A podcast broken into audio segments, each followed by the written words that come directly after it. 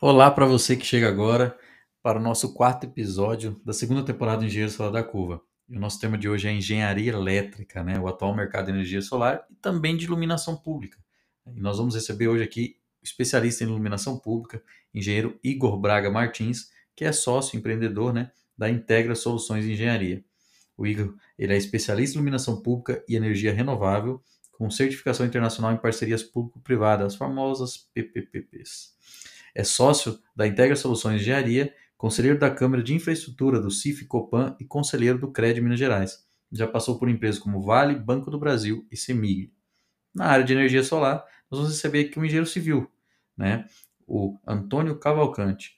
Ele é engenheiro civil, diretor executivo da Solar Cavalcante Engenharia e conselheiro estadual do CRED Pernambuco. Então nós temos hoje dois empreendedores que trabalham em áreas diferentes aí da engenharia elétrica, né? Então vamos ao nosso bate-papo. É, de antemão, agradeço o convite para a gente estar tá aqui tendo essa conversa, tendo esse diálogo e debatendo um pouco sobre a nossa área de atuação, né? Então, agradeço o convite e parabenizo aqui pelo, pela iniciativa de estar tá construindo isso. É, a gente, nessa vertente, está compartilhando insights, está divulgando conhecimento e está aprendendo também com essa conversa aqui. Se torna bastante escalável e agradável para quem está participando aqui como debatedor e para quem também está assistindo, né? Então, essa mesclagem de conhecimentos é extremamente importante. É uma coisa que a gente estava até conversando antes aqui de iniciar, que achei bem criativo esse nome, Engenheiros Fora da Curva. Então, hoje a gente realmente tem que pensar fora da caixa, né? Tem que pensar fora da caixa para estar tá se destacando no mercado, tá crescendo, tá se desenvolvendo cada vez mais. Sai da mesmice, sai da mesmice, que isso aí é extremamente importante para não se tornar um profissional igual a todos os outros, né? Então, se você for igual à grande maioria, você tende a ficar naquela mesma vertente de não crescer e não se destacar no mercado. Então, parabéns aí pela iniciativa. Quero agradecer também aqui, Heber, por estar conhecendo eh, esse grande engenheiro, o Igor, que é amigo de grandes datas aí, é grande especialista também nessa vertente de energia renovável e iluminação pública. E aqui, atualmente, Maicon, estou como diretor executivo da Solar Cavalcante, e também engenheiro civil da empresa. A Solar Cavalcante é uma empresa genuinamente pernambucana. Nascemos aqui em Pernambuco, aqui na cidade de Recife, capital pernambucana. E nascemos no ITEP, que é o Instituto Tecnológico de Pernambuco, vinculado à Universidade Federal, onde a gente iniciou com algumas pesquisas, vinculado para o meio mais técnico é, e científico. E começamos como startup, como startup no ITEP, fomos passando aquele primeiro ano ali de aprendizado, amadurecimento da empresa, onde fizemos a escalabilidade dela para fazer uma expansão aqui nesse território, primeiro no território Nordeste, para depois ir para é, o território Norte. Então, a gente, no primeiro, nos dois primeiros anos, focamos aqui no Nordeste, onde praticamente já abraçamos todo o Nordeste. Do terceiro para o quarto ano, a gente começou a focar também Nordeste e Norte. Então, a gente já tem alguns projetos no norte do país, como Amazonas, Roraima, e praticamente abraçando aqui o Nordeste. Então, com quatro anos de empresa, hoje a gente está ultrapassou a margem aqui de 100 projetos realizados e conseguimos chegar é, nessa vertente de duas regiões aqui de âmbito nacional. E temos a pretensão de, quem sabe, futuramente, daqui a alguns anos, estar tá pegando outras regiões aqui do território nacional também. Então, atualmente estou como diretor executivo e engenheiro civil da Solar Cavalcante, como conselheiro estadual do CRE Pernambuco, onde a gente chegou a participar juntos aqui, tanto o Maicon como o Igor, do CRE Júnior, eu, no caso, CRE Júnior Pernambuco, como coordenador estadual, onde a gente se conheceu nesse âmbito nacional, e foi uma grande escala ali de aprendizado e de amadurecimento para estar chegando hoje nesse mercado profissional. Como hoje estou como conselheiro estadual aqui do, do CRE Pernambuco. E atualmente estou fazendo especialização na Universidade de Minas Gerais, na Universidade Federal de Viçosa. Então, estou fazendo uma especialização aí no meio de energia solar fotovoltaica, onde a gente está direcionando para esse amadurecimento e está trazendo cada vez mais conhecimento aí para o mercado. Então, esse é um pouco sobre mim, Michael. E tu disse, tem outra pergunta aí, né? Qual seria o outro direcionamento aqui para estar tá fazendo? Não, você contar um pouco para a gente aí como é que você era na vida universitária, né? Porque aí você contou um pouco de, de, de onde você está hoje, né? Como, até onde você está, você um engenheiro, como surgiu a empresa. Mas e como, como você era dentro da faculdade, assim, né? É, você era um cara muito estudioso, você era muito centrado, você era um cara mais descolado, até para a galera que, que nos ouvir, nos assistir, poder se identificar né, mais com, com o, o Antônio e poder depois também falar, pô, o Antônio era assim, eu sou igual, eu, eu sou igual ele era e eu posso chegar também onde ele está chegando agora. Como é que você era assim na faculdade? Ah, perfeito, Maicon. É, no período da faculdade aqui de Engenharia Civil, me formei na Universidade Católica de Pernambuco. Então, entrei já com, com 19, 20 anos, vim de um curso técnico. Então, fiz o primeiro o curso técnico na parte de telecomunicações, com foco na parte elétrica no Instituto Federal aqui de Pernambuco, fica localizado aqui em Recife. Então, primeiro fiz o técnico para depois entrar na engenharia, onde tinha começado matemática na Universidade Federal, mas saí do curso de matemática para focar na engenharia. Então, primeiro fiz o técnico, trabalhei na área técnica, estagiei na área técnica, para entrar na universidade. Então, já entrei com um pouco de amadurecimento, amadurecimento no mercado, na engenharia civil, área diferente, mas já sabendo um pouco sobre o mercado mas no começo a gente entra com aquele pensamento: ah, vou entrar aqui primeiro porque sou bom em exatas, sou bom em matemática, sou bom em física, mas a gente entra lá na faculdade já leva aquele choque, né? Já leva aquele choque, já acorda para a realidade, já leva um tapa na cara e diz: ah, aqui você não, não tem que ser bom em determinada coisa que era na escola. Você aqui tem que ter outros papéis, tentar amadurecer fomentar e lapidar outras qualidades aqui para ir se desenvolvendo, conseguir ter sucesso no curso, não sucesso em ter notas boas. Isso aí é extremamente importante, mais sucesso em se tornar um bom profissional, né? Não quer dizer que aquela nota 9, 10 vai fazer você se tornar um bom profissional. Mas sim você ter um bom network, ter um bom relacionamento, se esforçar naquela área que você quer seguir, naquela área que você quer empreender e naquela área que você quer depositar tempo. Tempo e conhecimento para estar tá se desenvolvendo. Então, na faculdade, Maicon, é, Beigo, no começo era aquele pensamento, ah, vou estudar para tirar nota boa, mas vou tomar minha cerveja ali, né? Então, na sexta-feira, tinha que sair da, da aula, tinha que sair para algum canto ali para tomar uma cerveja, bagunçar ali com os amigos. E tem aquela rotina, tem aquela rotina da adolescência e do jovem que entrou na faculdade e tem um pensamento totalmente diferente, né? Então, aqui é o seguinte: é, fui um aluno normal, um aluno normal, não fui aluno laureado, não era aluno que tirava só nota 9, 10. Um aluno normal, um aluno ali que estava na média para estar tá depositando aquele tempo na faculdade, porque trabalhava, trabalhava durante o dia todo, ia para a faculdade de noite, então chegava extremamente cansado. Acredito que é a rotina de várias pessoas que estão na faculdade hoje, que estão depositando tempo aí para se esforçar e se tornar um engenheiro mas ali tentei aproveitar o máximo possível daquele tempo. Então, na faculdade, a gente fundou um diretor acadêmico de engenharia civil, onde se tornou um dos maiores aqui do estado de Pernambuco e o segundo maior da, da faculdade católica, junto ali ao DA de Direito. Então, a gente fundou um DA justamente para melhorar a nota do curso junto ao MEC. Então, a nota estava bem baixa quando a gente fundou o diretor acadêmico, estava com nota 3 no MEC. Então, a gente conseguiu chegar próximo ao 5, uma nota 4 então, consegui dar uma melhorada boa no curso. Lá a gente abriu a empresa Júnior, a empresa Júnior da Unicap, uma empresa Júnior geral que abordava todos os cursos para estar desenvolvendo projetos aqui na região de Pernambuco. E a gente também aqui em Pernambuco, nesse mesmo período, fundou o CREA Júnior Pernambuco, que pegou como muita base aqui o CREA Júnior Minas Gerais, que foi o grande prepulsor aqui em âmbito nacional, né? E onde a gente aprendeu bastante aí nesse início com o Maicon, com o Igor, com os grandes veteranos aí que tinha, que tinha nesse meio do CREA Júnior. E nesse passo a passo aí, o CREA Júnior, empresa Júnior, diretor acadêmico, já ajudou naquela vertente de estágio, né? Então, o estágio também acredito que seja um bom ponto ali de desenvolvimento de conhecimento e mercado de trabalho. Então, o que eu trago aqui como essa questão de aprendizado e vivência na faculdade? Diretor acadêmico, empresa Júnior e CREA Júnior bom meio para você estar tá se tornando um engenheiro com melhor relacionamento, com melhor cabeça para ser um engenheiro mais político, um engenheiro mais bem relacionado, entender a fundo a engenharia, como a engenharia funciona, e a área de estágio para você conhecer o mercado. Você conhecer o mercado, desenvolver o conhecimento e a maturidade para depositar seu conhecimento de engenharia no que você vem aprendendo na faculdade. Então, essa foi minha vivência, Maicon. Hebe e Igor nesse período universitário.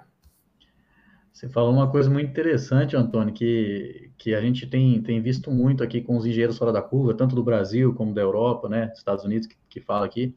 É, não subestime a sala de aula, mas não limite-se a ela, né? Então, se ele se limitar à sala de aula, você acaba não desenvolvendo as competências e habilidades que o mercado tanto procura, né?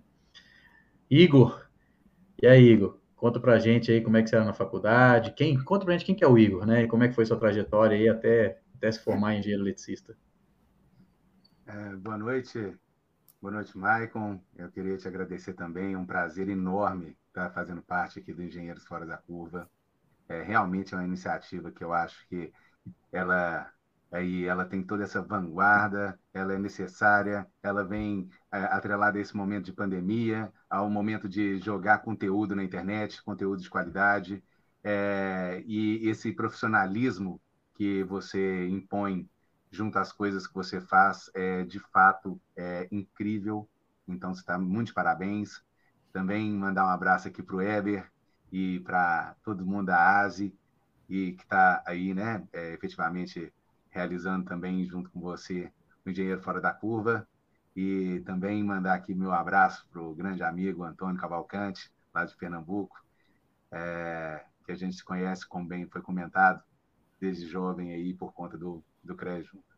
Então, quem sou eu? É, meu nome é Igor Braga Martins, eu sou engenheiro eletricista formado pelo Cefet, aqui em Belo Horizonte. É... Entrei na faculdade é, depois que eu formei, terceiro ano e tal, tudo mais, entrei com 18 anos. É... E, e em meio a isso tudo, como que foi essa experiência? Eu vou começar, né? Você falou quem sou o Igor, mas já vou emendar nessa pergunta do é, o Igor na, na faculdade. É, pois bem, quem eu era na faculdade? Eu era um aluno que, de fato, é, quis muito fazer além da, do banco da sala de aula. Aí, logo no início, eu procurei iniciação científica, aí eu fui bolsista do, do CNPq e da FAPEMIG, é, aqui em projetos que não eram relacionados inicialmente à engenharia, até mesmo porque eu não estava nos períodos iniciais, não tinha feito é, cálculo, não tinha, assim, eu estava no cálculo, né? não tinha feito nada específico bastante na engenharia, é, mas o que me deu já começou a me colocar para fora da zona de conforto e da oportunidade de aprender coisa nova. Então, assim, foi muito interessante para mim. Aí eu já saí de lá com uma linha de raciocínio interessante em pesquisa e, e por aí vai. Foi o que realmente mais me acrescentou nessa, nesse momento inicial de começar a fazer coisas além da, da, da sala de aula. É, fui professor de capacitação de eletricista no Cefet aos sábados. Eu era professor voluntário do curso de eletricista, é, porque no final das contas tem muita gente com muita experiência que sabe muito mais que a gente, só que ainda assim para é, para saber se a tensão era 220 ou 127, de fato, tinha gente que tomava choquinho ou chocão. Então, assim, sabe muito, mas existe a, a parcela relevante do, do conhecimento técnico que deve ser aplicado para quem sabe mais na prática do que a gente, mas que teoria também sempre serve, e também para conseguir acesso a novas oportunidades. Por exemplo, empresas muito grandes, né? é, Odebrecht e, e, por aí vai, é, exigiam um certificado desses eletricistas que não só iriam conseguir a oportunidade dele por saber fazer, mas tinha que ter algumas capacitações. Então, assim, é, eu fui lá, professor nesse, nesse curso lá, voluntário, é, é, no, no Cefet. E aí, em meio a isso, foi surgindo o CREA Júnior, e aí eu entrei no CREA Júnior é, e, e passei pelo Núcleo Belo Horizonte, pela vice-presidência, pela presidência durante dois anos. E então, assim, tinha esse relacionamento muito forte é, com o CREA, com o CREA Júnior, que foi uma das experiências mais relevantes que eu tive é, na vida, não só na faculdade, mas na vida, e que me possibilitou outras tantas coisas. E os desdobramentos, eles são diários até hoje, é, por conta desse envolvimento é, de verdade. Então, assim, já contou que para mim, o CREA Júnior foi uma experiência incrível. Mas, assim, existem outras tantas maneiras de você é, conseguir fazer coisas que vão te deixar apaixonado, com propósito, com um espaço para ser palco para gerar resultado, para você mostrar o seu potencial. E, para mim, o CREA Júnior foi um espaço desse. Então, assim, para quem está aí no início, procure uh, um, um, um espaço em que você faça algo por amor e, em meio a isso tudo, ganhe a oportunidade de aprender e conhecer pessoas. Assim, isso é, é algo que você deve fazer com certeza. E o CREA Júnior, por estar na área tecnológica, para mim foi excelente. E, por fim, é, é, em meio a isso, na, junto à faculdade, eu fiz estágios. Aí eu fiz estágio na CEMIG, né, Planejamento de Redistribuição, fiz na, no Banco do Brasil, na engenharia, é, é, na engenharia elétrica mesmo, mexendo com a, a, parte de expansão das agências e, e, e grandes reformas, é, a modernização de, de prédios, grandes prédios do, do Banco do Brasil. E, e, por fim, na diretoria de energia da Vale, com é, projetos eólicos, e a minha diretoria também tratava de Belo Monte. E aí, enfim, aí foi essa a, a minha trajetória enquanto faculdade. Sempre fazendo bastante coisa fora da faculdade, é, com o nível necessário para ir aprendendo lá, mas é, nada que também me destacasse em termos de nota muito, muito boa. Era assim, eu realmente dava conta do recado, o Cefet era uma instituição bem, bem difícil, sobretudo em algumas vertentes que tinham professores bem carrascos, mas que essa, é, depois que passa, sempre vai ser um grande ganho. Ser difícil é a melhor forma de você se tornar melhor. Então, assim, não não se afastar do difícil é algo já interessante para você cultivar durante a, a, faculdade. Talvez eu já já esteja alongando aqui já um bocado, mas enfim, acho que consegui responder um pouco de quem foi eu na faculdade e, e essa experiência toda trata muito sobre mim e de, de quem eu me tornei. Aí hoje, é, de maneira muito breve, aí eu formei, fui trabalhar num, numa numa empresa que trouxe um negócio novo é, para a própria empresa, que era a iluminação pública. É, e aí, de novo, eu comecei a lidar com coisas que eu não tinha experiência anterior, mas por essa capacidade de aprendizado, de querer fazer e de achar que dá conta e pagar o preço por isso, eu, eu de fato, enveredei nesse, nesse setor e junto com os conhecimentos de CREA, fui engenheiro responsável, é, peguei acervo, é, ganhei licitação, fiz coisas diferentes do que a maioria das pessoas fazem depois de formado. E aí, depois de algum tempo, abri a Integra Soluções de Engenharia é, e, e isso, sigo na vertente da iluminação pública, da energia fotovoltaica, enfim, é, integrando soluções de engenharia para os meus clientes. É isso que eu faço. Ô Igor, muito interessante, né? Você também, de tudo que você falou aí, né? Mas só fazer um adendo na, no, um pouco do, do, que do seu currículo até. Tanto você como o Antônio não se limitaram à universidade nem, aos, nem à participação extra-classe enquanto estiver na graduação. Ambos se especializam nas áreas que trabalham, né? Isso mostra como o empreendedor ele tem que continuar estudando o tempo todo, né? O, o Antônio falou que está estudando na UFV, o UFV é uma das melhores faculdades do país, né? Você também tem uma certificação internacional, né, na área de PPPs, já é especialista em iluminação pública, então fica muito claro para todo mundo que para ser engenheiro fora da curva não pode ficar estagnado, tem que continuar estudando, né? É, eu, antes de eu passar a palavra para o Web, Webinho, quero que você conte também, viu, sua, a sua história aí, de forma breve, como é que era o Web na faculdade, né? E, e, e o trabalho que você faz hoje na CEMI. É, até porque é interessante, pessoal, que nós temos aqui hoje, nós estamos falando do, do mercado de energia solar, iluminação pública, é, e o Weber trabalha na companhia de energia, então, assim, nós temos aqui três engenheiros, cada um atua de, de uma forma dentro da sua atribuição permitida para sua engenharia na área, é, nesses setores, né? Então, é muito legal porque a gente tem três pessoas aqui que trabalham nessa área e eu não sou da área de elétrica, mas eu comecei a fazer engenharia elétrica porque eu sou técnico em elétrica industrial, então, de certa forma, eu também tenho um pouquinho aí da, do, de conhecimento, mas um conhecimento muito básico ainda. Então, é, mas só fazer um, um adendo aqui depois da fala do Igor, né? Hoje, é, obviamente que eu venho construindo a minha carreira né, em duas vertentes, uma vertente mais pública, uma vertente mais é, no mercado privado, com a empresa, etc.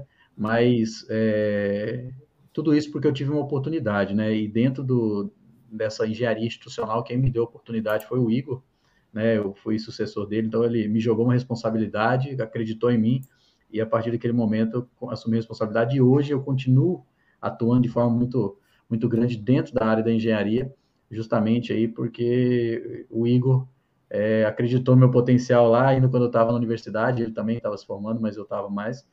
E eu posso dizer que esse trabalho que ele me proporcionou na época fazer, dentro do CREA Júnior, posso dizer que por causa daquilo eu sou engenheiro hoje, porque as dificuldades que eu tinha, vindo de, depois de três anos ter saído do ensino médio, é, vindo de uma escola pública do qual eu estudava à noite, que eu trabalhava o dia inteiro no meio da graxa, no meio do solupan, da, da, dos produtos químicos, então, o, talvez eu não teria aguentado, é, porque o ensino, de fato, na universidade pública era muito pesado para mim, que não tinha uma base de estudo, e, e, o que me fortaleceu, o que me deu ânimo para continuar e me formar engenheiro, foi justamente o CREA Júnior, que o, Antônio participou e que o Igor participou, mas eu continuei no CREA Júnior, porque o Igor me deu a oportunidade. Então, Igor, publicamente aqui, quero te fazer um agradecimento por ter acreditado em mim, e muito do que eu sou hoje, eu devo a essa oportunidade que você me deu, viu? Muito obrigado. Então, acho que eu precisava fazer né, esse agradecimento de forma pública aqui para quem estiver assistindo, quem for assistir, quem estiver nos ouvindo também.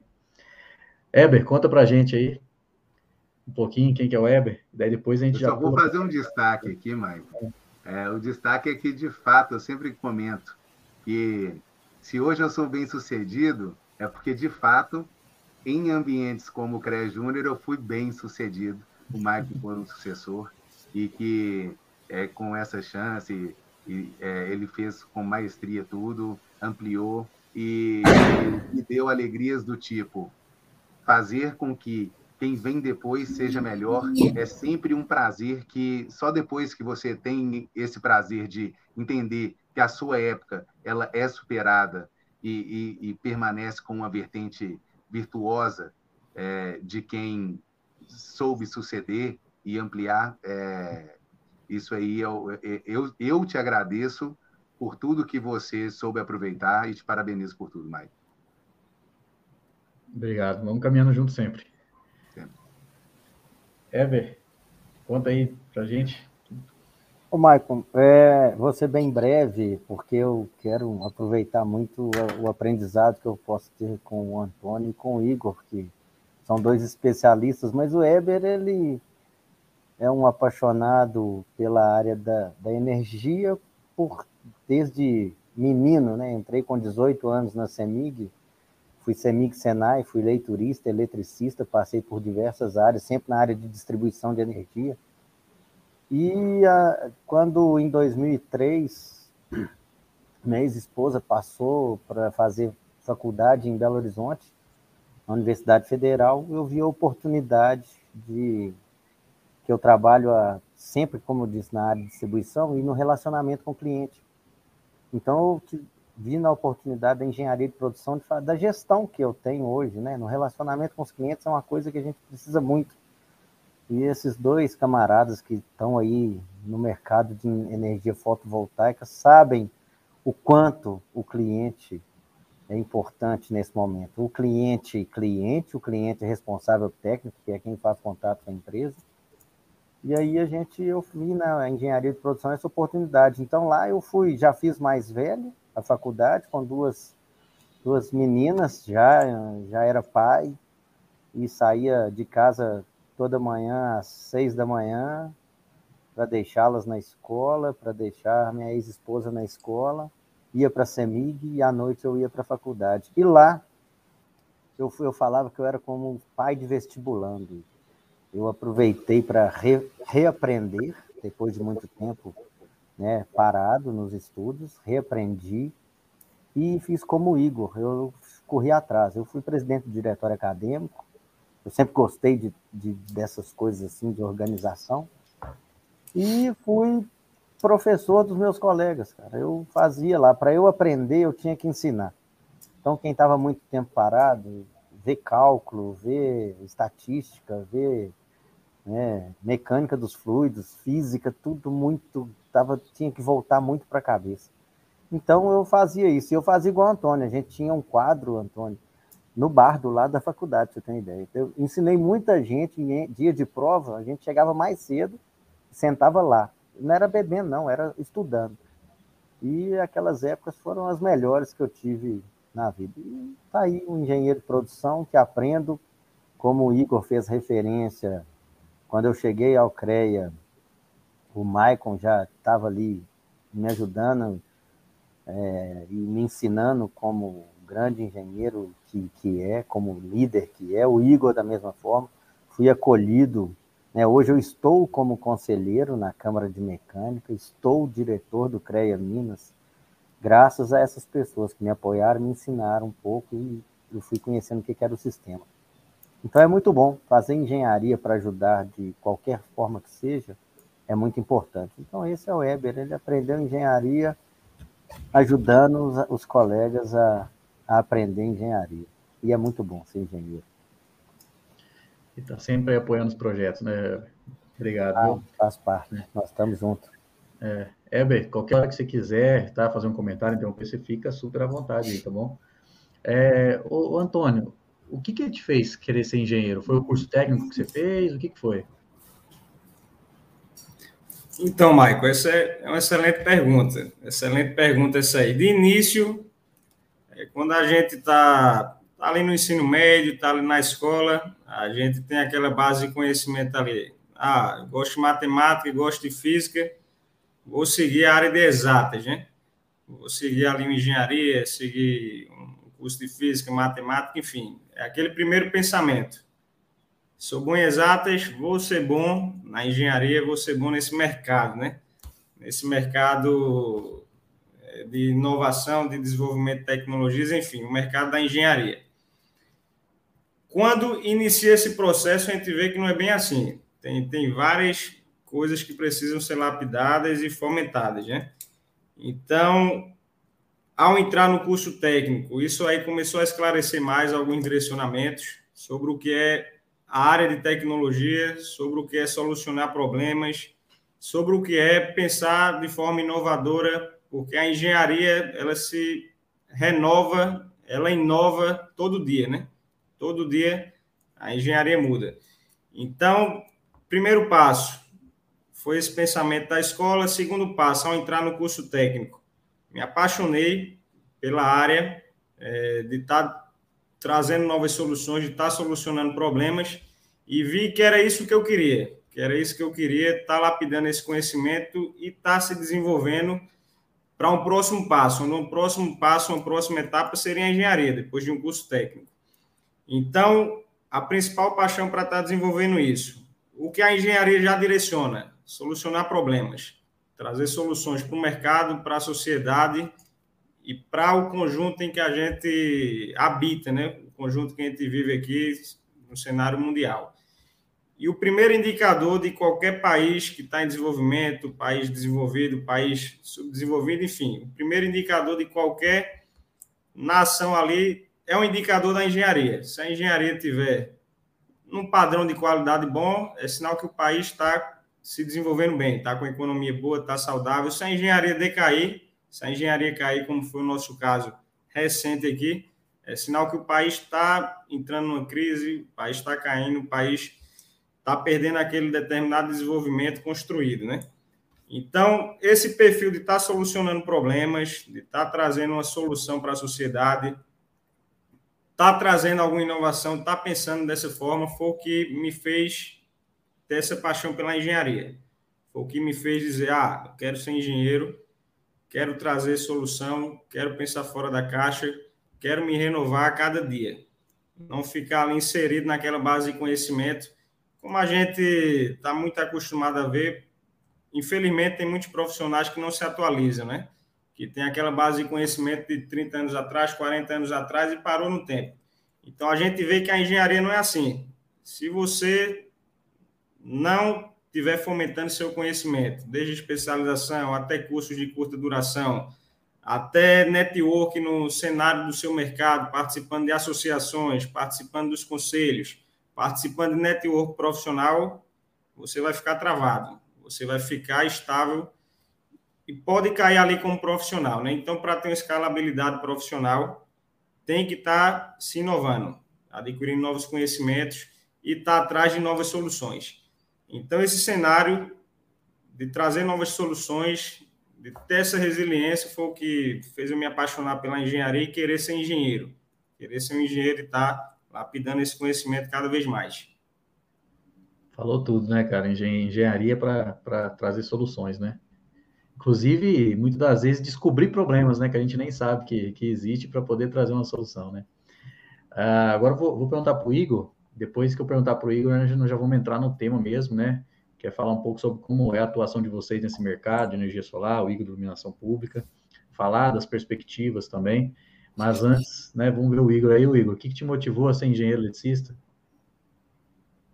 É, pois bem, o meu também, é, eu acho que tem essa, esse lugar comum, que é de ter sido bom na área de exatos enquanto secundarista, é, estava tive a oportunidade de estar bons colégios e me destacava de fato nas notas de exatas, e, e isso, junto com a rede de relacionamentos que eu tinha, é, eu jogava squash, eu fui atleta, é, enfim, tem até um bocado de troféu. E no meio disso tudo, tinham vários engenheiros que jogavam comigo. Então era e aí eu procurei eles para me levar nas empresas que eles trabalhavam para eu conseguir saber qual engenharia que eu ia querer. Então assim é, veio engenharia pela facilidade com exatas, por querer ser engenheiro, é, utilizar dessa desse desse dom inicial de dessa facilidade e e aí, em meio a isso, lá fui eu atrás das pessoas que eu conhecia, que já eram engenheiros, para eu saber qual dessas engenharias que eu ia entrar.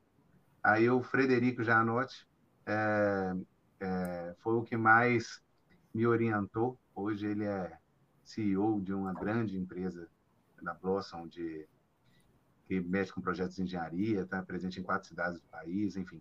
Mas em meio a isso tudo, ele que é, conseguiu me dá a luz de que seria engenharia elétrica a engenharia a ser escolhida. Aí foi isso. Muito bacana. É... Ô, Igor, eu vou perguntar para o Antônio. Antônio, como é, que é, como é que é o seu trabalho hoje de engenheiro na área de energia solar? Como, qual, como é que é o seu trabalho, o seu dia a dia, né? Conta para gente aí. Ah, perfeito, Maicon. Então, aqui funciona da seguinte maneira, Maicon, trazendo o cenário aqui para Solar Cavalcante, que é, que é onde eu estou diariamente inserido aqui, o dia todo, praticamente 24 horas, nessa vertente aqui de estar 100% focado na energia solar. Então, aqui na empresa, a gente tem uma divisão, eu tenho um sócio, que é o Felipe, então ele participou também do CREA Júnior, foi onde a gente se conheceu para estar fundando a empresa, estar iniciando esse projeto aqui da Solar Cavalcante.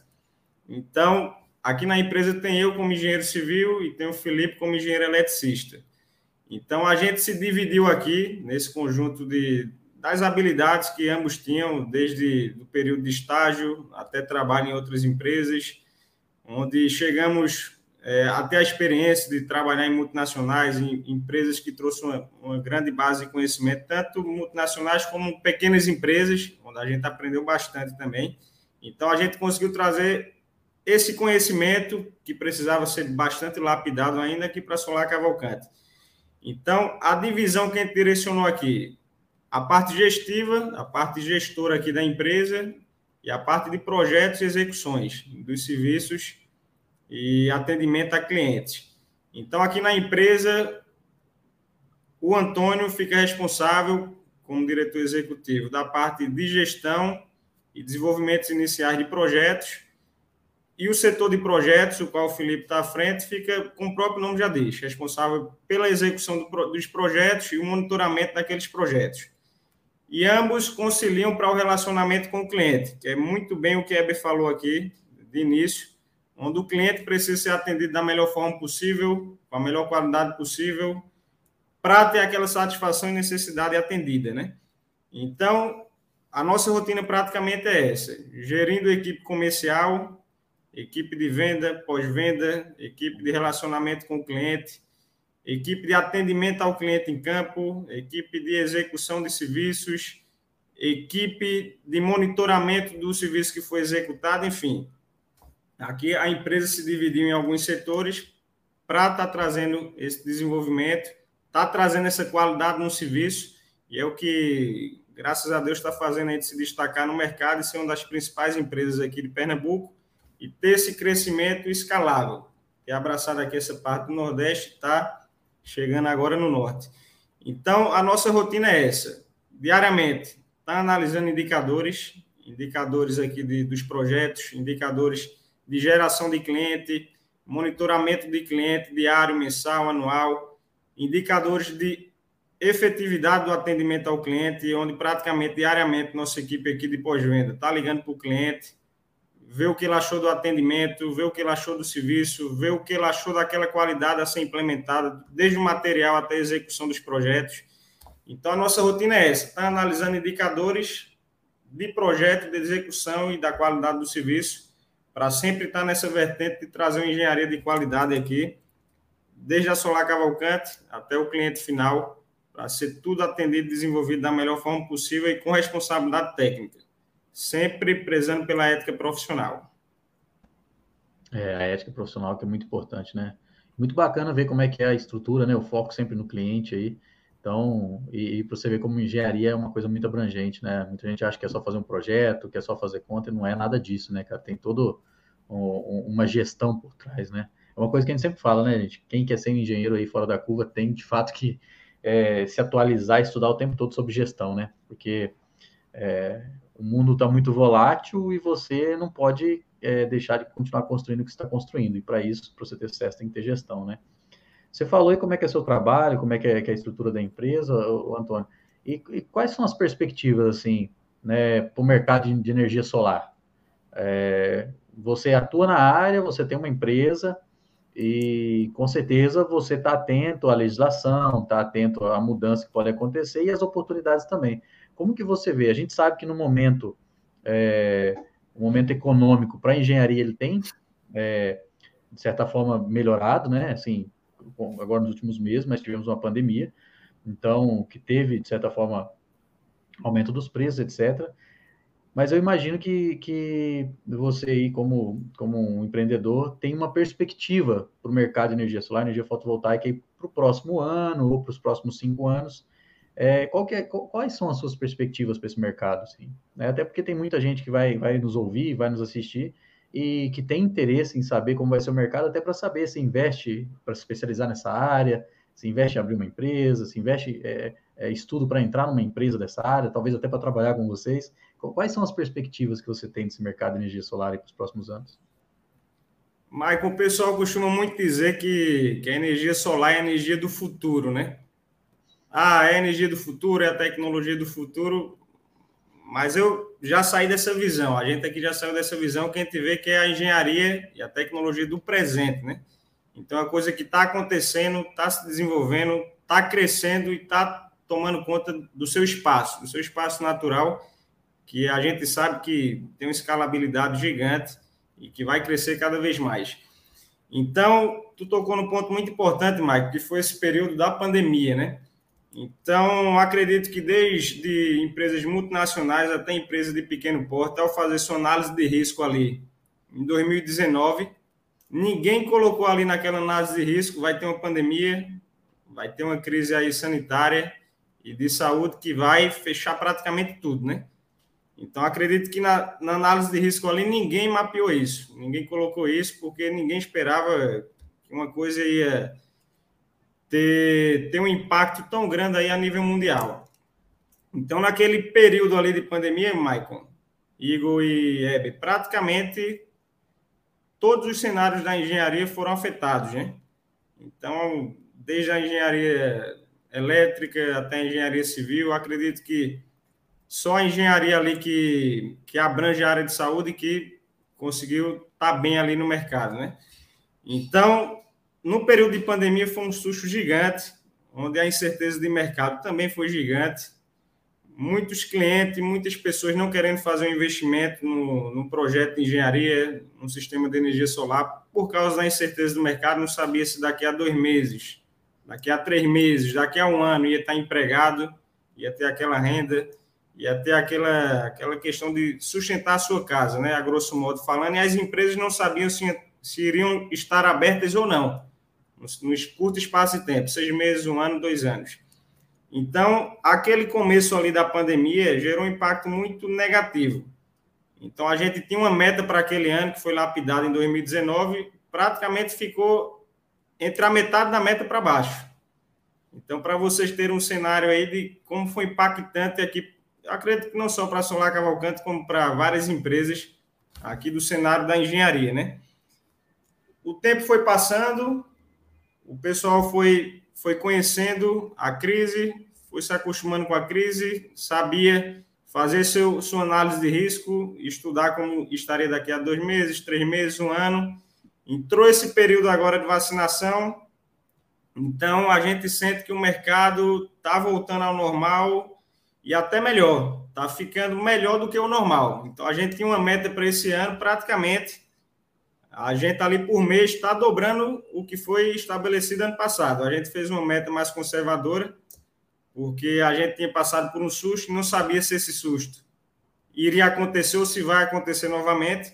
Então, a gente colocou uma meta mais conservadora, mas praticamente essa meta está sendo o dobro do que foi estimado. Eu acredito que isso aí vem crescer cada vez mais, vem crescer cada vez mais pelos seguintes fatores.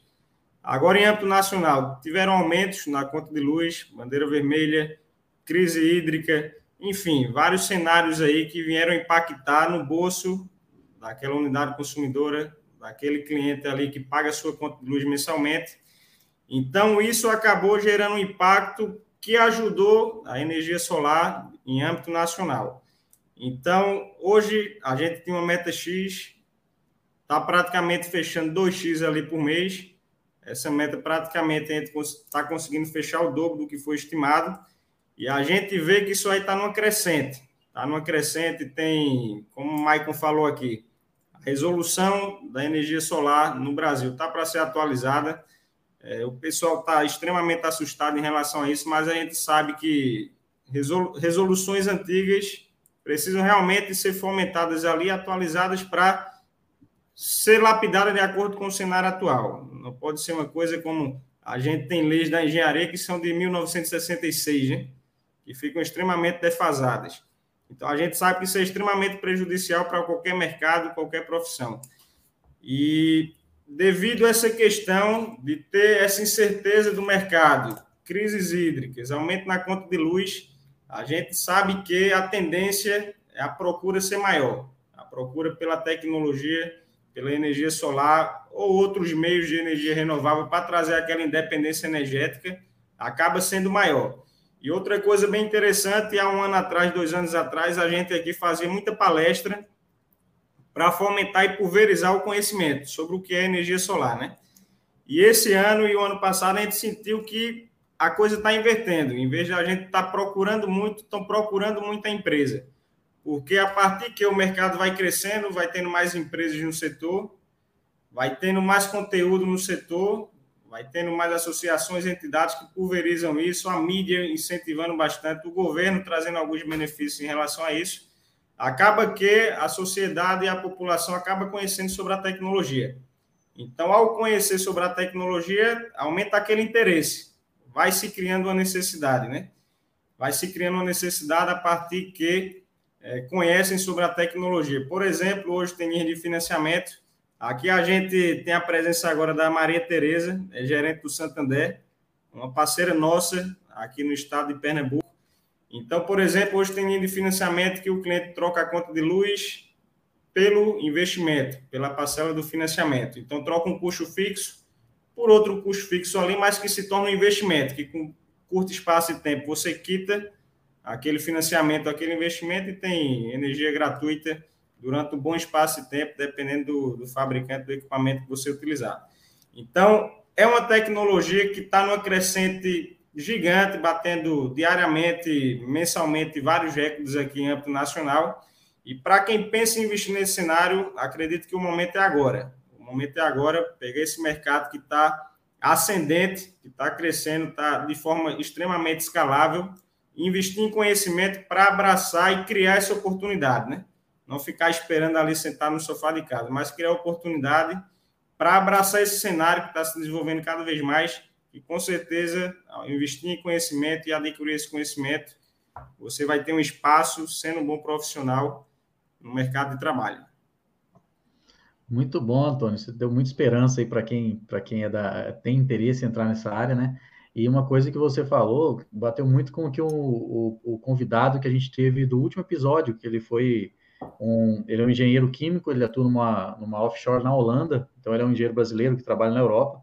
E ele falou, ele falou, cara, quem o engenheiro tem vontade de vir para a Europa, entra na área de energias renováveis, entra na área de, de, de, energia solar, essas coisas. Que ele falou que aí vocês, quem quiser vir, brasileiro que quer vir trabalhar na Europa, faz isso que vocês vão conseguir. Ou seja, está é, tá em alta não só aqui no Brasil, mas também, né, é, em outros continentes. Então, muito legal. E eu fiquei muito feliz de saber, né, que, que agora veio, voltou com tudo, então melhor do que estava antes. Porque realmente a gente está vendo que a engenharia ela está tá, os serviços de engenharia estão, mesmo com alta dos preços de custos materiais, etc., está tendo aí é, um, como posso dizer, está tá, tá tendo muito serviço, então está tendo muito projeto, e na área de vocês, como você disse muito bem, é, acabou que veio essa questão da crise hídrica, né? Então, inclusive teve uma audiência pública, não lembro se foi quinta ou sexta-feira, eu estava até assistindo, é, exatamente sobre, debatendo sobre a questão da energia solar, né?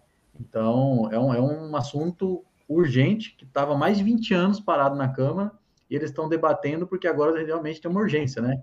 Isso entra até dentro da, das ODS, né? Os Objetivos de Desenvolvimento Sustentável, a ODS 13, da questão das mudanças climáticas, etc. Então, também entra nisso. Então, é que tem o COP 25, 26, não sei que vai ter agora em novembro. Então, é, é, um, é, é uma pauta muito importante, né? O, o Igor quiser comentar, o Ebin quiser comentar sobre energia solar antes da gente entrar na área de iluminação pública, fique à vontade, tá? Ô, ô Maicon, eu só, só falar, o, o Antônio falou muito bem aí sobre parceiros e linhas de crédito, né? A gente não pode deixar de citar aqui um dos, dos nossos patrocinadores, que é a Mútua, e falar para os engenheiros sobre isso, né? A importância de ser mutualista, porque a Mútua tem uma linha de crédito fantástica para quem é engenheiro e mutualista, além de outros benefícios, né? que é, é, não, não existe igual, né? Tem, tem os parceiros, como o, o Antônio citou, mas para o engenheiro que é mutualista, todos eles têm que procurar, né? Conhecer um pouco sobre a mútua e, e, e, e associar, porque o benefício é, é, fora do comum. O payback é muito mais rápido, né? Tem a, a linha de crédito é, é, é fantástica. E a gente precisa trazer parceiros, igual o Antônio falou aí, né? Tem diversas empresas que disponibilizam, né, diversas instituições financeiras que disponibilizam linhas de crédito também fantásticas para isso. E é muito importante a energia solar, nós estamos na crise hídrica agora, nós não vamos passar fácil dela, né? E no futuro é pior ainda, a gente está vendo aí, então a CEMIG hoje é recordista mensal e, e de, de, ligações né, de, de energia fotovoltaica. Nós recebemos aí mais de 7 a 10 mil por mês solicitações de ligação. É, a gente está aí batendo recordes atrás de recordes, justamente por causa também dessa mudança no marco regulatório que o, que o Antônio falou, que realmente vem aí uma mudança possível né, no marco regulatório que está fazendo com que o pessoal acelere aí essa, essa adesão. Muito bem lembrado, Heber, da multa, né? A caixa de assistência do, dos CREAS. E foi bom também você falar esse número aí da CEMIG, né? Do, do número de instalações, para pessoas verem que realmente o mercado está muito aquecido, está acontecendo mesmo, né? Igor, quer fazer algum comentário aí sobre energia é, solar? Eu reforçar também essa, essa questão da mútua. Eu queria reforçar a mútua a Caixa de Assistência do Profissional do CREA. Todo mundo que é registrado pode ter acesso à mútua. E eu acho que esse é um, uma das bandeiras que a gente realmente tem que levar para frente é, muito porque a maioria dos profissionais acaba sempre reconhecendo o sistema como um sistema arrecadador e uma das melhores maneiras do sistema retribuir para o profissional, já que o sistema foi feito para a sociedade, para garantir a, é, a segurança para a sociedade, em, em, termos do profissional, um dos maiores benefícios que o sistema pode é, proporcionar, o sistema Confecre, é o acesso à mútua que de fato, é, para quem tiver curiosidade, é só colocar a mútua no, no Google e vai entender o, o quão é, bom são os benefícios de quem se associa à mútua. É, e, e para pontuar também o que foi comentado, de fato, é muito bacana você ter retomado o último episódio, essa questão da, do quanto a energia é importante para o mundo, a, é, em termos da ONU, como bem você colocou, a ODS é a, a número 7, e então isso relaciona com o que o mundo está setando, o mundo está precisando, o, o, tem tudo a ver com a sustentabilidade, com esse mundo que a gente precisa preparar para os nossos filhos, para os nossos netos, que a gente não pode deixar de, de ter o cuidado de pensar no futuro. E, e quanto à energia, produtos e processos não são possíveis sem energia. É, energia na física é variação de a, a variação de energia é, é, trabalho na física. Então assim não existe trabalho é, sem variação de energia e sem trabalho produtos e processos não são possíveis. Então assim está é, muito relacionado também com o aumento e desenvolvimento de um país, do PIB. O Antônio também já tinha colocado que aqui se a engenharia cresce, o país cresce e de fato PIB, produto interno bruto, que é um dos maiores indicadores que se pode ter de um país, no final das contas, é, a parcela de quase 70% do PIB vem das profissões da área tecnológica. Então, de fato, é, para quem está jovem aí assistindo e para quem está jovem há mais tempo assistindo também, é, o que realmente a gente tem que bater no coração é de que se o PIB é esse grande indicador e se a engenharia e a área tecnológica é o maior motivador da mudança desse, desse indicador, então a responsabilidade é nossa. E para quem quer exercer protagonismo social, desenvolvimento do país, então está na área certa. E a gente tem que assumir isso a partir do estudo, a partir dessa visão global, a partir de entender o que está acontecendo no mundo aqui, quais são os números, e pensar fora da caixa mesmo, e tender para essa estrada de ser fora da curva, para conseguir fazer com que o país chegue lá, porque o país é movido por pessoas, existe toda uma geração vindo, existe todas é, muitos é, o ponto do que aqui chegamos e o ponto que iremos chegar só depende da gente cada vez mais tratar sobre isso. Por isso, parabenizo mais uma vez, Maicon, por esse é, tipo de é, é, webinário, porque a gente precisa de espaço para tratar sobre isso. Então, assim, gente, bora assumir essa bronca de desenvolver o país e de melhorar esse PIB. É, aí, nesse ponto, tratando da iluminação pública, né, é, é, é, é isso, né? Que, não, eu perguntei se tinha algum comentário sobre energia solar, sobre a área específica de energia solar, antes da gente partir para a área de iluminação pública, assim. Mas ah, você, você, fez um, um comentário isso, agora, é, né? É, quanto à energia solar, de fato, é uma oportunidade, sobretudo enquanto não muda as resoluções. E já parabenizando também, acho que esse entendimento e você, como grande líder, envolvido na, na política, assim como Weber, existem é, as grandes transformações passam pela política. E sem política não existem as grandes transformações, porque a, a legislação precisa acompanhar os anseios de onde o país quer ir. E Minas Gerais foi precursora no, no incentivo à energia renovável. Eu queria até destacar o deputado Gil Pereira, que foi um dos precursores das mudanças das leis e, e da isenção de CMS, e por aí vai. Enfim, aí você começa a acompanhar a, a política, os profissionais, o setor produtivo, e aí sim a gente consegue é, chegar lá. É, e, e, aí um tem que ir sentindo o outro e a gente tem que ir junto. Então, assim, do que eu tenho para comentar é, é, chegou o momento do solar, já é completamente sólida a tecnologia, os fornecedores, é, a, a, relação com as, as distribuidoras, é, enfim. E, e, no meio disso tudo, para quem quer investir em solar, não existe melhor momento do que agora, por conta da oportunidade que é essa criada de incentivos anteriores e que tem a possibilidade de vir a mudar. Então, a hora é agora. Show de bola, Igor. Obrigado aí pela, pela palavra. É, eu, a gente sempre tem a perspectiva de fazer em uma hora, uma hora e quinze episódios, mas quando está em amigos assim, né, acaba que, que o tempo passa muito mais rápido, né? Porque de fato a gente vai fazendo um bate-papo aqui. E com certeza a gente vai, vai ter agora nas próximas edições episódios mais específicos, né? É, esse ano nós estamos fazendo essa temporada com, com, com assuntos é, mais voltados para as profissões, ou seja, áreas que podem, no caso engenharia elétrica, área de energia solar, iluminação pública, mas nós vamos tratar depois, por exemplo, especificamente somente de energia solar, somente de iluminação pública, somente de resíduos sólidos. Então, nós vamos fazer episódios né, é, mais específicos sobre as áreas, então, e não somente sobre a, a, área específica da elétrica abrangente ou da mecânica abrangente. Nós vamos fazer específico sobre cada tipo de serviço que o engenheiro pode fazer, né, e como ele pode contribuir para o desenvolvimento nacional através desse tipo de, de serviço. Então, é, a gente chegou a uma hora de episódio agora, nós ainda vamos falar sobre iluminação pública, nós depois ainda vamos falar sobre competências e habilidades para essas áreas aí, o Antônio e o Igor vai falar um pouco para a gente, o Ebinho também, e, mas só para vocês saberem que parece que já está uma hora aqui, e a gente falou pouco ainda, se for ver, né, de, de, de energia solar e de iluminação pública, a gente nem falou. Por quê? Porque isso é um assunto, é um assunto muito importante e que a gente vai ter depois que fazer um episódio específico sobre isso.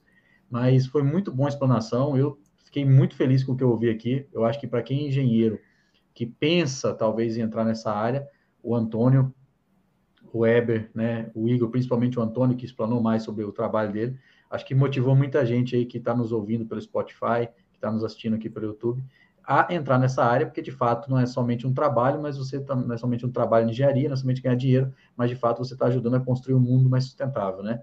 Então, é, eu fico muito feliz de ouvir isso. Agora vamos para a parte de iluminação pública. Né? A gente tem um especialista aqui, o Igor.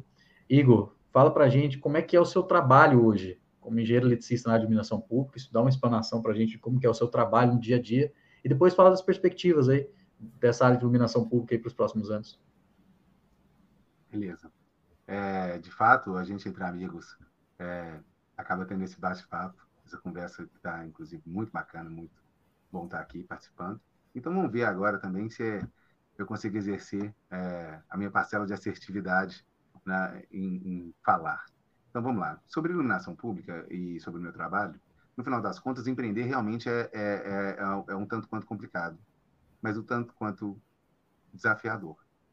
Complicado com desafio, é, vem energia para conseguir superar isso tudo e depois para celebrar o devido prazer de conseguir e chegando lá, chegando lá aos poucos. É, pontuo esse tipo de coisa. É, Para mim foi incrivelmente fundamental ter trabalhado antes do que já começar empreendendo. É, e sugiro que assim o façam, se tiverem a oportunidade, os, os novos engenheiros. Eu acho que é uma forma de aprender com o dinheiro dos outros e é uma forma de dar dinheiro para os outros. E é assim que você vai ter a certeza de que você chegou lá e que você pode agora alçar novos voos. Eu acho essa foi a minha trajetória e eu indico essa trajetória. É, achei bastante é, interessante, mesmo porque no meu setor é, acervo técnico é fundamental, porque eu lido com poder público. E então sem essa experiência anterior, talvez eu não conseguia conseguisse dar os primeiros passos. É, então, eu fiz dessa maneira. É, e, e aí, é, aí eu, e aí, enfim, agora eu empreendendo, aí lá vem, é, você tem que é, procurar licitação, procurar forne fornecedor, você tem que delegar ação, você tem que sempre estar tá, a par das coisas, e, e, e, acordar cedo e dormir tarde. É mais ou menos essa essa a vida mesmo. E, e quando da dessa ocasião de da parte de assim, eu lido muito com o poder público, a, apesar de ter cliente privado também no, na iluminação pública, é, no solar, enfim, mas é, e, e, e, tá, a gente vai variando a, a, o manche né, da, das decisões das direções. Mas, assim, meu dia a dia, de fato, é, é olha a oportunidade, é, tá junto com a equipe, é, planejando e fazendo as coisas, é, vendo os, os números, da, números e prazos, e aí eu destaco, o principal, o principal ponto é, é fazer da melhor qualidade, mas, sobretudo, no prazo. Então, tipo, a maior dica que eu dou para quem está hoje é assim: preocupa com prazo.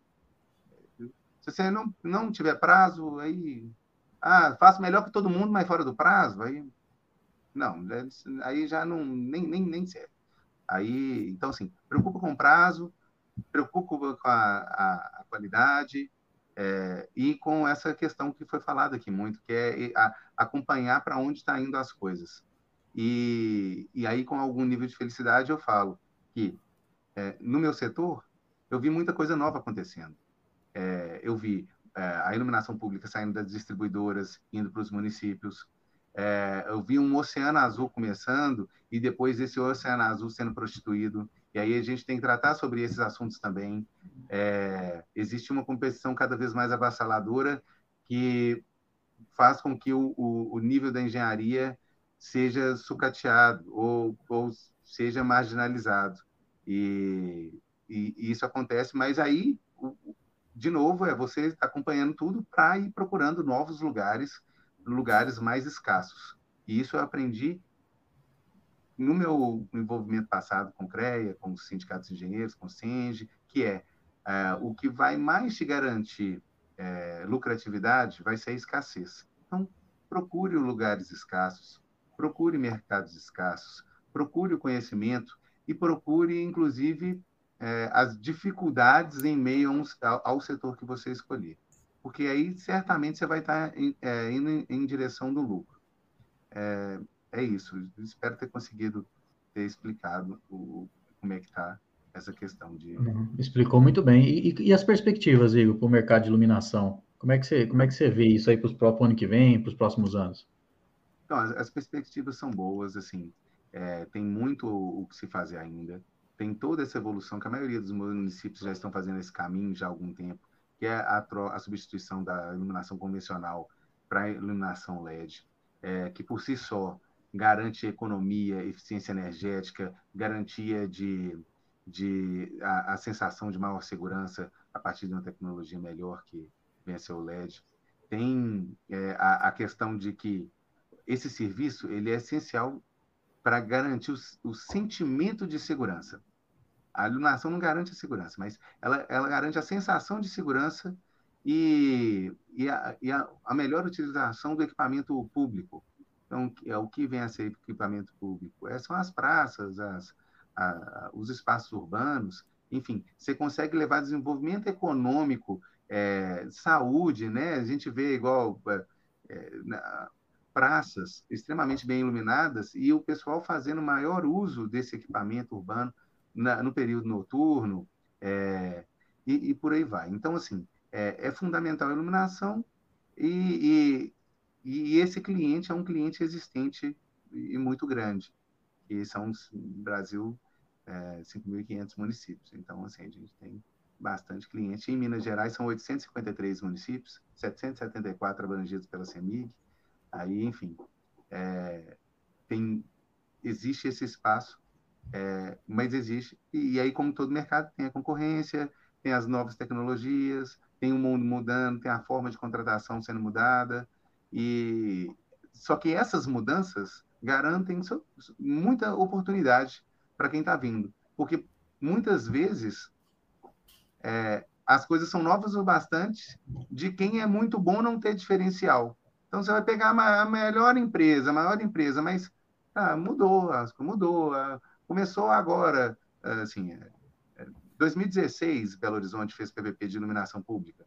Mas, assim, antes disso, nenhuma capital tinha feito. Então, assim, são coisas novas que todo mundo não fez ainda. Então, coisas nesse sentido também são muito boas. É, e aí, é isso.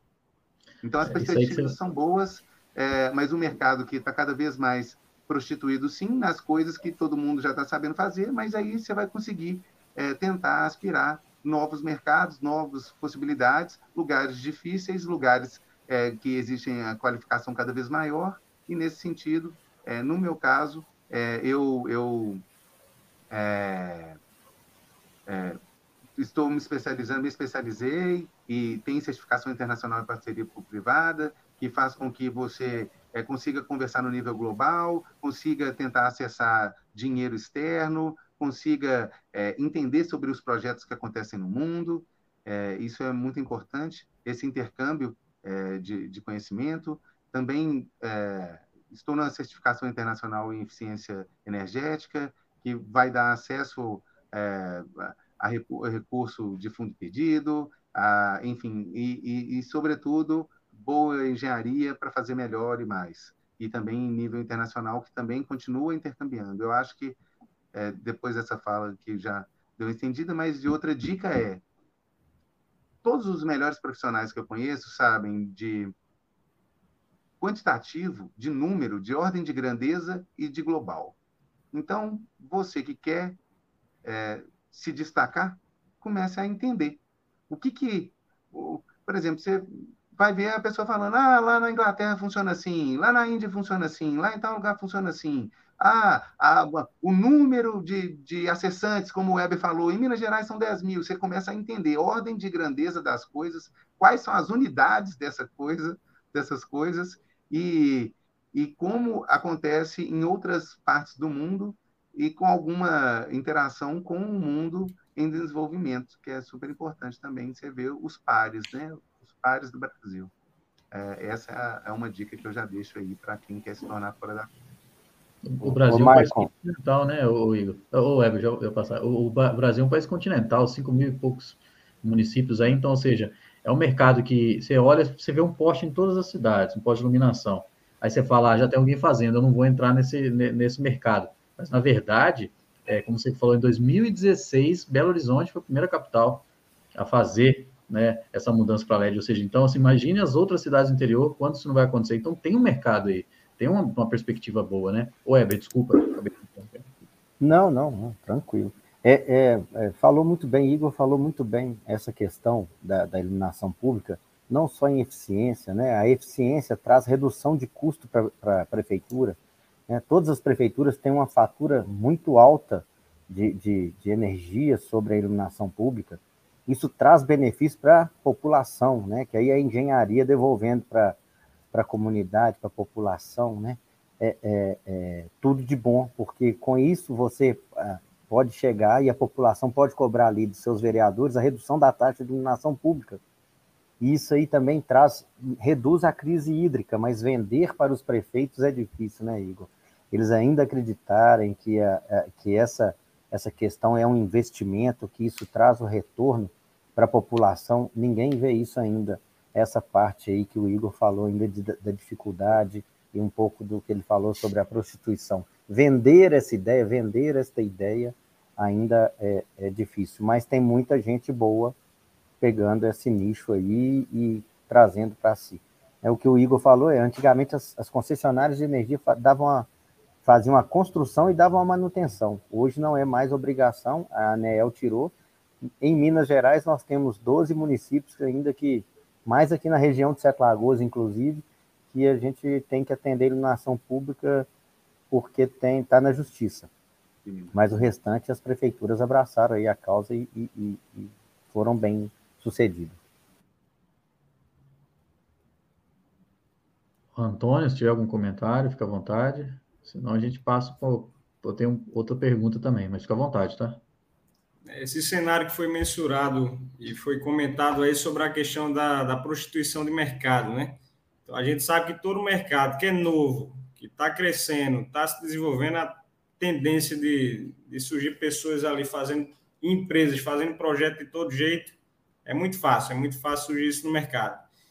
Mas a gente tem que ter essa cabeça, como, como o Igor falou aqui, gostei bastante da questão do Oceano Azul, né? A partir que você descobre um nicho, um nicho ali do mercado, você é bom no que faz, você entrega tudo respeitando o prazo, com a melhor qualidade possível, você toca o barco, consegue se destacar e consegue pegar aquela fatia do mercado, né?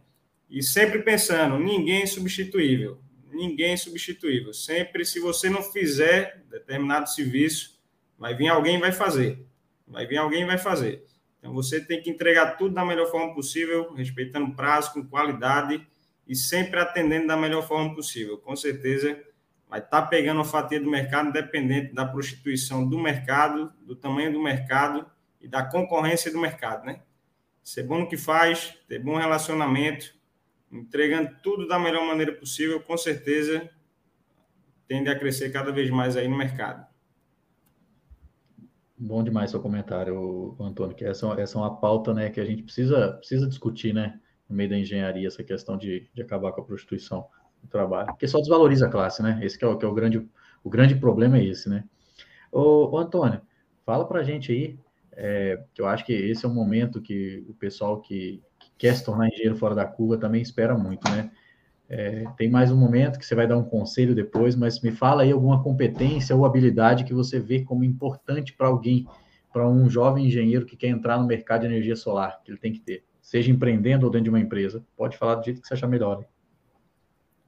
Ah, perfeito, Maicon. Eu vou falar aqui mais no cenário da engenharia, né? no, cenário, no cenário geral que se agir dessa forma na engenharia, com certeza vai vai se destacar no mercado da energia solar, da iluminação pública, de concessionária de energia, de engenharia de produção, enfim. É, a maneira que eu enxergo aqui, né? enxergo aqui como profissional da engenharia e como ex-estudante de engenharia. Então, a maneira que eu enxergo é o seguinte: você pensar fora da curva, sempre se esforçar em ser o melhor no que faz, sempre atrás de conhecimento, se dedicando atrás de novos insights sempre ter aquilo na mente. Quero ser o melhor no que eu vou fazer. E como eu vou ser o melhor no que eu vou fazer, né? Está se dedicando ali diariamente. E alguns pontos que a gente não aprende muito ali na faculdade, não é muito fomentado na faculdade, que é a questão de trabalhar o lado de, da gestão, como ser um bom gestor, como gerir determinadas vertentes ali de empresa, gerir pessoas, gerir equipes. Então, é coisas, são coisas que não são muito fomentadas e lapidadas ali na faculdade, que a gente, como engenheiro, diariamente está gerindo pessoas, né? Está gerindo grupos, equipes de instalações, equipes de execuções, equipes de profissionais de projetos. Então, ter esse conhecimento em gestão é fundamental. E é uma coisa que praticamente a gente tem que buscar fora do curso da engenharia, né? E a parte de empreendedorismo. A, parte de empreendedorismo eu falo desde a questão de se qualificar para gerir uma empresa e também para ser um empregado. Você ser um empregado para se destacar tem que ter esse conhecimento, esse perfil de gestão, esse perfil empreendedor. Então, colocar na cabeça que nem todo empreendedor é dono de uma empresa, né? Você pode trabalhar numa empresa e ser, ter aquele espírito de dono, tá assumindo um papel de responsabilidade ali naquela determinada empresa. Então, essa é a visão que eu tenho, Maicon, para quem está entrando no mercado as competências para quem em breve vai se tornar um futuro profissional da engenharia. Bom demais, Antônio. Concordo com tudo que você falou aí, cara. E você finalizou muito bem falando do empreendedorismo, né, cara? Empreendedorismo, intraempreendedorismo, a questão de o cara, mesmo não estando na empresa dele, mas ele se sentir dono da empresa que ele trabalha, ele vai dar sempre o melhor, né? Igor, e você, quais habilidades ou competências aí você indicaria para quem quer trabalhar na área de iluminação pública? Que a pessoa é, então, precisa desenvolver? É, eu acho que é muito dessa tendência de que eu comecei a, a comentar, é assim, a vontade de querer aprender, porque tudo está mudando, isso aí é, é, é, o principal. Porque o, o, que, o que eu fazia em 2014 já nem é mais o que eu faço hoje, e já não vai ser o que eu vou fazer depois. E se eu estiver fazendo a mesma coisa que 2014, eu vou estar no mercado cada vez mais prostituído é, que, porque as pessoas vão continuar cada vez mais entrando, porque o conhecimento já foi formado. Então, assim, está apto a aprender. E aí, para isso, valorize os professores carrascos, valorizem as noites é, com, estudando, valorize esse tipo de coisa, porque você já está começando a treinar para quando chegar é, fora, não vai ter, não vai ter nem professor para te ensinar. Então, assim, vai terão sim alguns professores vai ter os cursos, vai ter a, as pós-graduações, vai ter bastante, vai ter hoje está tá uma explosão de conteúdo, bons conteúdos, mas em meio a isso é se vira para já começar a treinar, aprender sozinho as coisas. Então essa para mim é a, a maior habilidade que deve aprender para qualquer área. Na iluminação pública não vai ser diferente, mas com a devida justificativa de que as coisas realmente mudam. Mudam mesmo. E a, as regras mudam, as, as coisas todas mudam. O, o, que eu fazia já não é mais o que eu faço. E é, é isso. Então, eu, eu poderia citar outras tantas, mas é, sobre, por conta do tempo, foca em capacidade de saber aprender.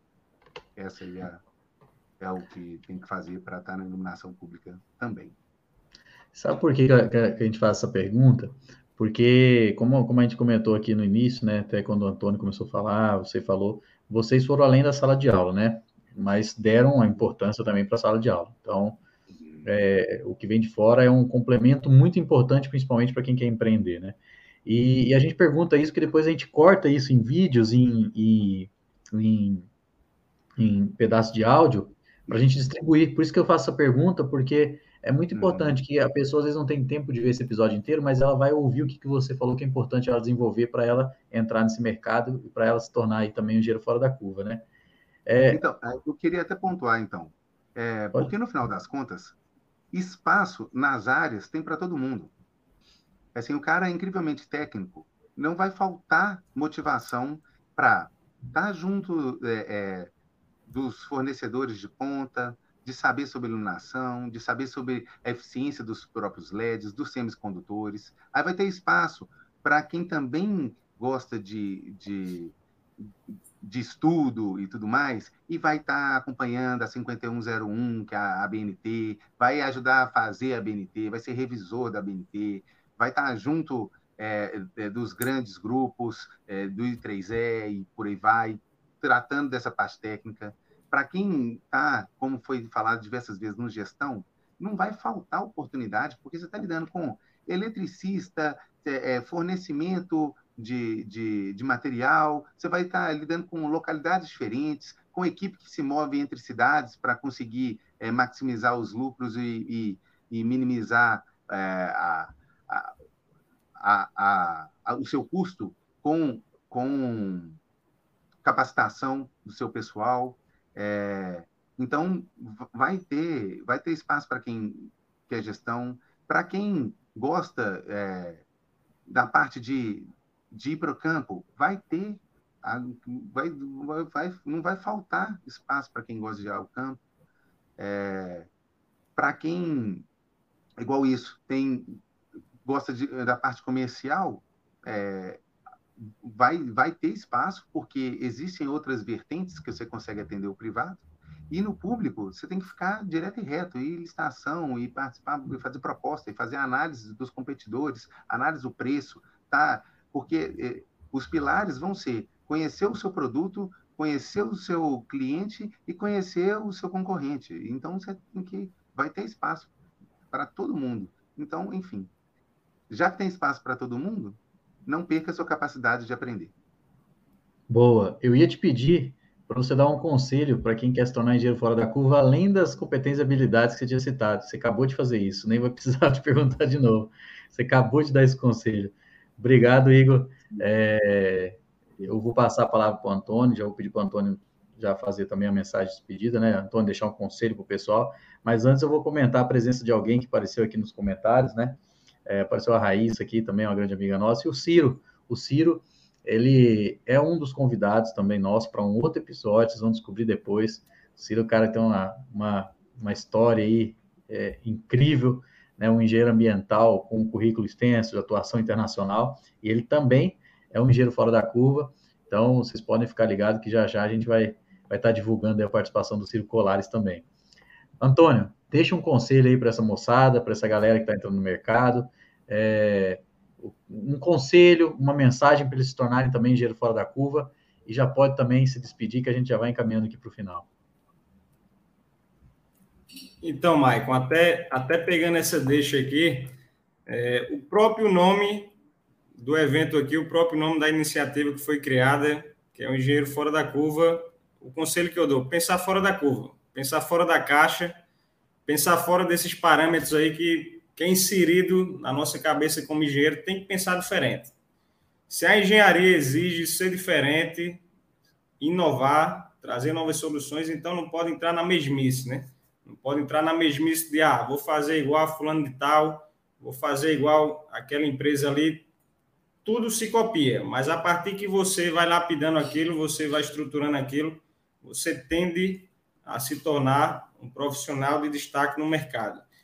Então, tem uma coisa que a gente sempre fomentou aqui, muito no CREA Júnior, E a gente trouxe isso aqui para a empresa e sempre está direcionando nessa vertente do mercado de trabalho e também é, no meio acadêmico é que oportunidades não surgem, né?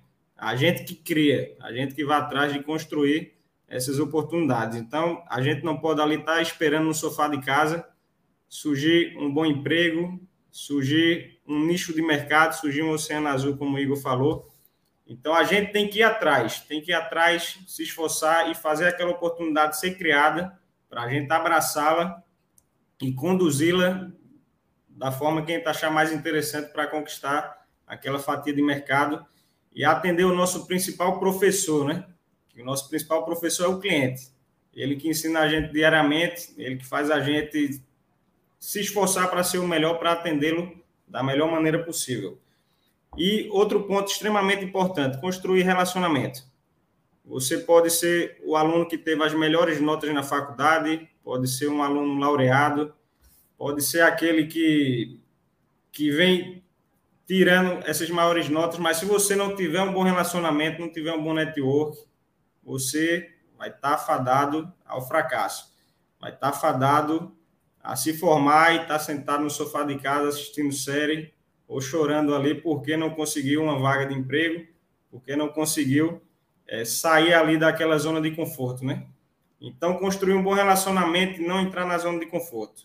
Foca aí em se desenvolver, se tornar um bom profissional, adquirir conhecimento e o principal, construir relacionamento.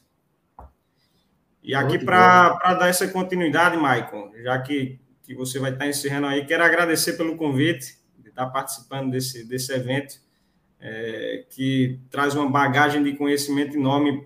Eu estou aprendendo bastante aqui. Então, obrigado aí, pessoal. Obrigado, Igor. Obrigado, Eber. E quero agradecer aos organizadores também, como a Associação da ASE, ao Confea, CREA e Mútua, por estar trazendo essa oportunidade e agradecer por ter essa oportunidade de estar dividindo esse espaço com grandes mentes aí da engenharia. A gente que agradece, Antônio, você por ter aceito o convite, por passar esse conhecimento para a gente, né? É, é muito importante uh, essa você apresentar para a gente, igual você fez, como que é o seu trabalho, quais as perspectivas e como você chegou, né, a entrar nessa área de energia solar, não sendo um engenheiro eletricista, né? Então você tem aí um sócio da engenharia elétrica, você falou como que é a atuação. É muito importante, porque as pessoas sabem que assim, eu acho que o negócio não é somente o entrar no mercado e ganhar dinheiro. Eu acho que o dinheiro é consequência, né? Eu acho que é assim, o quanto seu trabalho contribui para o desenvolvimento do país, contribui para um, é, a gente ter um país melhor, para a gente ter um futuro melhor. Eu acho que, que o trabalho de vocês, enquanto engenheiros, vai muito, é, vai muito nisso, né? O próprio trabalho da iluminação pública do Eagle, com agora que essa transformação de lâmpadas de LED gasta muito menos energia, então, né, é uma coisa, é, como ele falou, eficiência energética, né? Então, é, é muito legal a gente poder ver que engenheiros é, têm entendido a necessidade né, de trazer novas formas de energia, de levar isso para o mundo, é, de trabalhar com eficiência energética, e eu acho que é isso que o mundo precisa, né, de novas soluções e que não somente elas sejam inventadas ou fabricadas, mas que elas sejam disseminadas. E é isso que vocês fazem com o trabalho de vocês, e ter o sucesso profissional, sucesso financeiro, é consequência desse todo trabalho que vocês fazem, né. Quero agradecer aqui a presença, eu falei da Raíssa, a Raíssa é engenheira em Contagem, Minas Gerais, é uma das maiores cidades do estado, engenheiro civil lá, trabalha com uma obra de milhões lá, tem uma responsabilidade muito grande. Estou vendo aqui também é, o Donizete Leão, lá de Varginha, interior de Minas Gerais, engenheiro mecânico, né?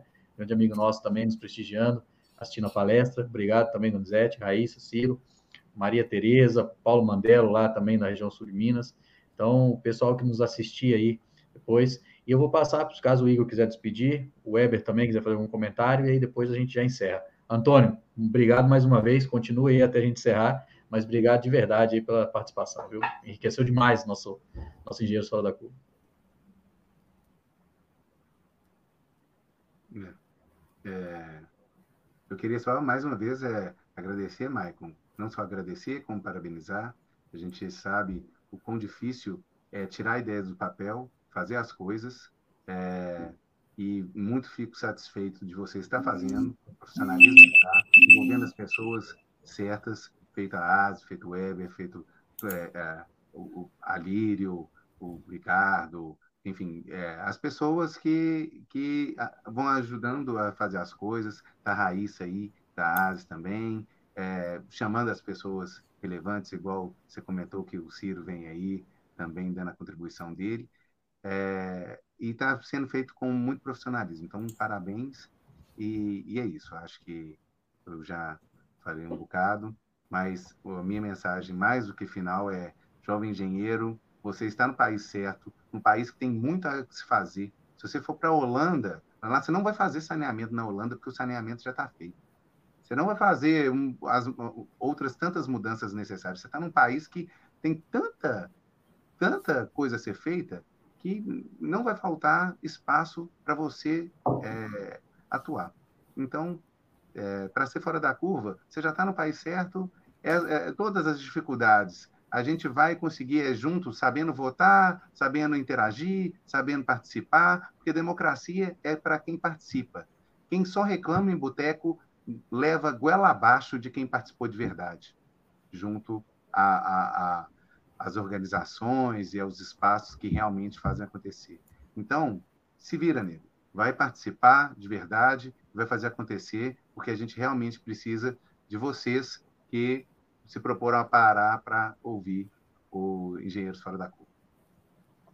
Obrigado, Igor. Obrigado pela participação, por ter aceito, por ter aceito o convite também. Você que é, é um grande amigo e é um engenheiro fora da curva, né? Ninguém está aqui por, por amizade, está todo mundo aqui porque, de fato, é, é uma inspiração para quem conhece e a gente traz aqui justamente para ajudar a tornar outros engenheiros fora da curva, porque a gente é, não se preocupa com competição. A gente quer mesmo que todo mundo seja fora da curva para a gente ter um país desenvolvido, né? independente da área que a pessoa trabalhe. Só a formação de engenheiro já proporciona para ela um diferencial muito grande, independente da área que ela vai atuar. E aí vem é, é, captando esse conhecimento que vocês vêm compartilhando aí com a participação. Então, para a gente é uma honra, para quem assiste, para quem ouve, é um aprendizado muito grande. A gente acredita, assim, que às vezes uma frase que vocês falaram já pode transformar a vida de uma pessoa e essa pessoa talvez pode mudar o nosso país ou o mundo aí com uma ideia inovadora, né? Então, obrigado, Igor. Obrigado, Antônio. Eber, Ebinho, fica à vontade também. Ô, Michael, é, primeiro agradecer a oportunidade de estar junto com essas pessoas maravilhosas com quem eu sempre aprendo, né? Agradecer ao Antônio, ao Igor, a você, trazendo aí a ASE junto, né? Nós estamos hoje à frente. Quero agradecer ao Paulo Mandelo, a Maria Tereza, né, a Raíssa, ao Ciro e, e fazer uma referência muito grande aqui ao meu amigo Donizete Leão, que é meu companheiro de Câmara Mecânica no CREA Minas, né? Um, um engenheiro mecânico de segurança do trabalho, uma pessoa atuante na engenharia no sul de Minas, é uma liderança fora do comum, né? Uma liderança muito positivo. Advogado também, mestrando. Donizete não para, é um camarada que eu aprendo a cada dia. É um, são pessoas assim que a gente precisa sempre estar junto, são parceiros. E falar que eu gosto muito de ouvir a todos, mas eu gosto muito de ouvir o Igor. E eu quero repetir é só o seguinte: vai, nego. Para de reclamar na mesa de boteco, para de reclamar na, na, na rede social, vai empreender vai ser feliz, vai ser engenheiro ou administrador ou o que quer que seja, mas vai, faça parte da mudança, né, Igor? A gente está aí, eu sou de uma época, eu sou de uma geração de que a gente queria ser empregado. Hoje, as pessoas querem empreender, querem estar fora, né? É, muita gente critica, eu não critico, né? São aquelas pessoas que entram na empresa e não ficam, eles estão fazendo concurso, estão empreendendo, estão saindo, o Igor foi lá na CEMIG, sugou tudo que ele podia do planejamento do sistema elétrico e hoje está ali. O planejamento, a iluminação. O Antônio, a mesma coisa que ele tem, tem feito, né? Vamos fazer mais contatos. Quero conversar mais sobre iluminação pública, sobre a engenharia e a energia fotovoltaica. E muito obrigado, Marco. Mais uma vez, um episódio que eu só aprendo. E agradeço por me dar a oportunidade de estar aqui ouvindo vocês. Muito obrigado e um abraço a todos. Valeu, Heber. Quero agradecer aqui mais uma vez né, a ASE pela parceria, que está como realizador esse ano, a ASE, que é a Associação Sete Lagoas de Engenheiros, é uma associação muito importante. Quem quiser conhecer, acessa lá ase.ase.org.br, né? Quem quiser saber mais quem são os outros engenheiros fora da curva que já participaram ou vão participar, já tem a programação até o final do ano, é só entrar em engenheirosforadacurva.com, né? Quero aqui mais uma vez agradecer aos nossos participantes, Antônio Cavalcante do Pernambuco, Igor Braga Martins, aqui é, de Minas Gerais, Weber França, ali de Sete Lagoas, Minas Gerais também, e a todos os participantes ali, tanto de Pernambuco como de Minas, Santa Catarina, o pessoal que nos acompanha, e para você também que está nos ouvindo aí, seja de onde for, se é do Brasil, qualquer canto desse país ou de fora. Então, agradecer mais uma vez, agradecer ao Conselho Federal de Engenharia e Agronomia, ao CONFEA, agradecer à Mútua, que é a Caixa de Assistência do CREA, e agradecer aos apoiadores, né, o Júnior Nacional, o Júnior Santa Catarina e o CREA Minas Gerais. Então, com esses agradecimentos, né, eu encerro, parabenizo o Antônio e o Igor pela trajetória deles, o Weber também. Vocês são inspiração para todos nós, é, não só para quem chega, quem está formando agora, para quem está estudando, mas também para quem já está no mercado há mais tempo e, e, quer se encaixar, quer crescer cada vez mais, quer empreender. Então, parabéns pela trajetória de vocês e é parabenizando que eu encerro mais um episódio de Engenheiros Fora da Curva. Muito obrigado a todos.